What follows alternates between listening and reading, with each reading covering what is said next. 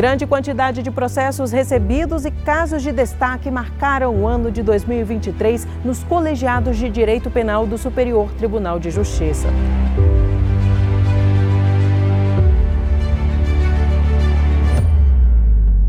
Foram mais de 145 mil julgamentos e vários dos casos que passaram pela quinta e sexta turmas e terceira sessão do STJ tiveram destaque não só no mundo jurídico, mas também na mídia. Um deles, realizado aqui na sexta turma, foi o que manteve a anulação da decisão que, em dezembro de 2021, condenou os quatro réus do julgamento da Boate Kiss, apenas que variavam de 18 a 22 anos de reclusão. No voto vencedor, o ministro Saldanha Palheiro levou em consideração o fato do Tribunal de Justiça do Rio Grande do Sul ter reconhecido irregularidades no julgamento para anular a decisão. Segundo ele, em se tratando de tribunal do júri, cujo julgamento é feito por juízes leigos, quanto mais controvertido for o processo, maior deve ser o cuidado na observância da legalidade estrita. O incêndio da Boate Kiss, ocorrido em janeiro de 2013, matou 242 pessoas e deixou 636 feridas. E no início do ano, em outro julgamento, o ministro Rogério Schett Cruz manteve a prisão preventiva de um dos policiais rodoviários federais acusados de torturar e matar asfixiado Genivaldo de Jesus Santos em maio de 2022, no episódio que ficou conhecido como Câmara de Gás. Veja um trecho da matéria da repórter Marina Campos. Segundo o Ministério Público, os três agentes teriam tentado conter a vítima, colocando-a no compartimento de presos da viatura da Polícia Rodoviária Federal e, na sequência, lançando spray de pimenta e gás lacrimogênio no pequeno espaço. Schietti reconheceu motivação adequada na ordem de prisão preventiva. Em junho, o pedido de habeas corpus foi novamente negado. Ao todo, a sexta turma recebeu 56.590 processos e baixou 55.375.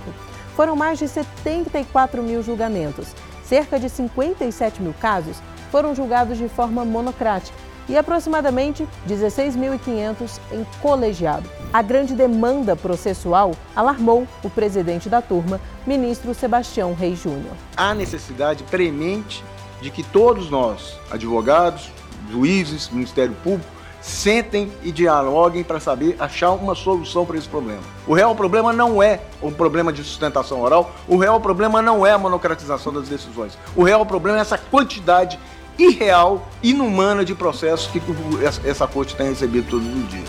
A quinta turma também recebeu uma alta carga processual ao longo de 2023. Foram quase 60 mil processos recebidos e aproximadamente 50 mil baixados.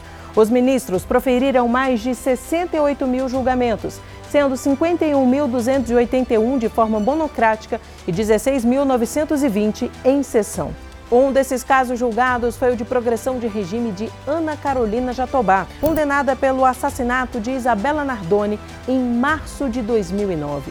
De acordo com o processo, o juízo da execução penal havia exigido que Jatobá realizasse um teste psicológico como condição para análise da progressão de regime, sem, entretanto, apresentar fundamentação adequada para a medida. Os ministros determinaram então que o juízo da execução em São Paulo apreciasse o pedido de progressão ao regime aberto apresentado pela defesa da ré. E olha só esse outro caso que foi julgado em fevereiro de 2023 aqui pela quinta turma.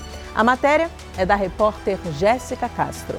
O ministro do STJ, Ribeiro Dantas, negou o pedido de liminar em que a defesa pretendia reverter a transferência para penitenciárias federais de Amarildo da Costa Oliveira, Ozenei Costa de Oliveira e Jefferson da Silva Lima, acusados pelo assassinato e ocultação dos corpos do indigenista Bruno Pereira e do jornalista britânico Don Phillips. Os crimes aconteceram ano passado nas proximidades da terra indígena Vale do Javari, no Amazonas. Para o Ministério Público Federal e a Polícia Federal, a retirada dos acusados de Manaus e a colocação em presídios de segurança máxima eram necessárias devido ao risco de fuga, além do perigo de morte por ordem dos supostos mandantes do crime, fato ainda em apuração.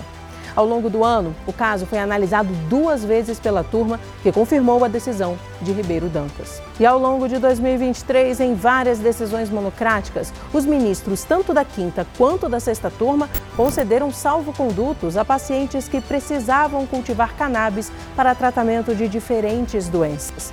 E dois repetitivos estabelecidos pela terceira sessão merecem destaque. O tema 1114 definiu que a possibilidade de inversão da ordem, prevista no artigo 400 do Código de Processo Penal, diz respeito apenas à oitiva das testemunhas, não ao interrogatório. O advogado criminalista João Rezende explica. O STJ julgando esse caso, nesse tema repetitivo, ele estabeleceu que de fato, o interrogatório do réu deve ser o último ato da instrução, então ele deve realmente falar ao final, depois de ouvir todas as testemunhas, mas que quando ocorrer essa inversão durante a instrução, é necessário que se comprove a nulidade, que se comprove o prejuízo que ocorreu em decorrência dessa inversão para que haja a constatação da nulidade. Esse prejuízo geralmente ele é comprovado quando se constata que uma das testemunhas que foi ouvida após o interrogatório do réu trouxe algum fato novo, algum fato relevante que não pôde ser tratado pelo próprio réu. Então, o próprio STJ entendeu que existe ali um prejuízo para é, o contraditório em ampla defesa, mas que esse prejuízo ele precisa ser comprovado desse modo, que, que realmente a testemunha tenha trazido elementos relevantes de modo que o réu não conseguiu tratar sobre eles porque essa testemunha foi ouvida posteriormente. O tema 1205 estabeleceu em outubro que a restituição imediata integral do bem furtado não constitui por si só motivo suficiente para a incidência do princípio da insignificância. Apesar de receberem uma quantidade menor de processos, a demanda da terceira sessão também foi alta em 2023, o que provocou preocupação no presidente ministro Ribeiro Dantas. Que nós tenhamos um grande ano de 2024, esperando que nele nós possamos encontrar alguma solução criativa que nos permita mudar um pouco esse quadro de números tremendos que Vossas Excelências irão receber e vão ver que realmente são assustadores, principalmente para nós da terceira sessão. Em 2023, a terceira sessão recebeu 2.151 novos processos e baixou 2017, com pouca variação do estoque processual. O colegiado foi responsável por 3.012 julgamentos, 2.264 monocráticos e 748 em colegiado. Você pode conferir esses destaques e várias outras decisões de todos os órgãos julgadores do Superior Tribunal de Justiça no site stj.jus.br. Do Superior Tribunal de Justiça, Samanta Peçanha.